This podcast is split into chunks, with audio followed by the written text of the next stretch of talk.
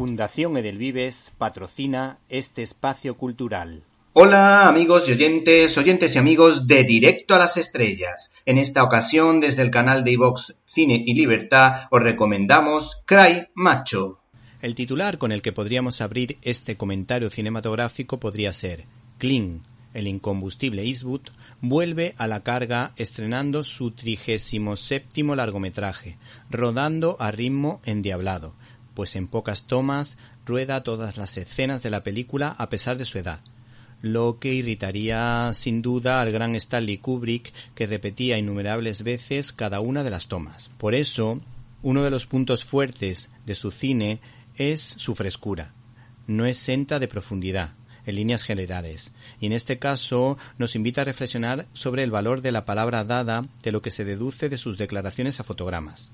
Cuenta la historia de un hombre que ha pasado por momentos muy duros en su vida al que de repente le surge un nuevo reto inesperado. Se trata de algo que en condiciones normales ni se plantearía, pero es un hombre de palabra, así que lo hace y su vida, por así decirlo, empieza de nuevo. Es que estamos ante la típica película de redención de un gran héroe, de un hombre mayor, en este caso con problemas de alcohol, que de alguna manera trata de acompañar a un chico que necesita de su ayuda.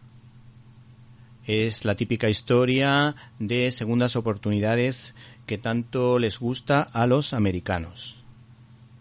Hay que decir que este proyecto que se basa en una novela de Richard Nash de 1974 ha pasado por varias manos y estuvieron a punto de hacerlo actores como Roy Schneider, eh, Bart Lancaster o Arnold Schwarzenegger. El caso es que por fin, por fin, por fin, Clint Eastwood se ha decidido a participar en esta película en lo que parece su retirada, pues tiene 91 años, pero hay que decir que este hombre es que no se rinde nunca. Lo, lo recordamos fundamentalmente por obras maestras como Los puentes de Madison, Sin perdón o Gran Torino y es que además vuelve a contar con uno de sus guionistas preferidos, que es Nick Shane, que es el actor precisamente de la mencionada Gran Torino y de otra película que no es tan buena, de Clint Eastwood, como La Mula, pero que sí es bastante entretenida.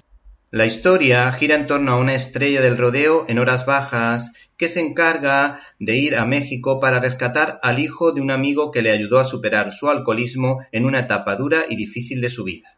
Este realizador vuelve a mostrar su talento tanto en la fotografía, como si se tratara del protagonista de Los puentes de Madison, como en una delicada banda sonora con ecos al protagonista de Sin Perdón, Will Mooney. La película invita a la reflexión sobre el valor de la palabra dada en tiempos de la posverdad, como dicen algunos, así como pone en valor la sabiduría de la vejez como producto de la experiencia. Por otra parte, aunque de manera intermitente, la religiosidad, el cristianismo impregnado de catolicismo, ha estado presente en alguna de sus películas. En este caso, pone en valor el tema de la fe del pueblo mexicano y la puesta en práctica de su vida de fe, transmitiendo amor, ternura, servicio a los demás y comprensión, donde queda claro que la Virgen de Guadalupe es la mano a la que agarrarse cuando vienen mal dadas. Por último, le recomendamos Cry Macho, una película con acción, humor y una elegante historia de amor en la que Clint parece que se despide de los espectadores por esos guiños a otras películas. Clint, no te vayas, te queremos, porque si te despides ya solo nos quedaría Mel Gibson. Te necesitamos diez años más.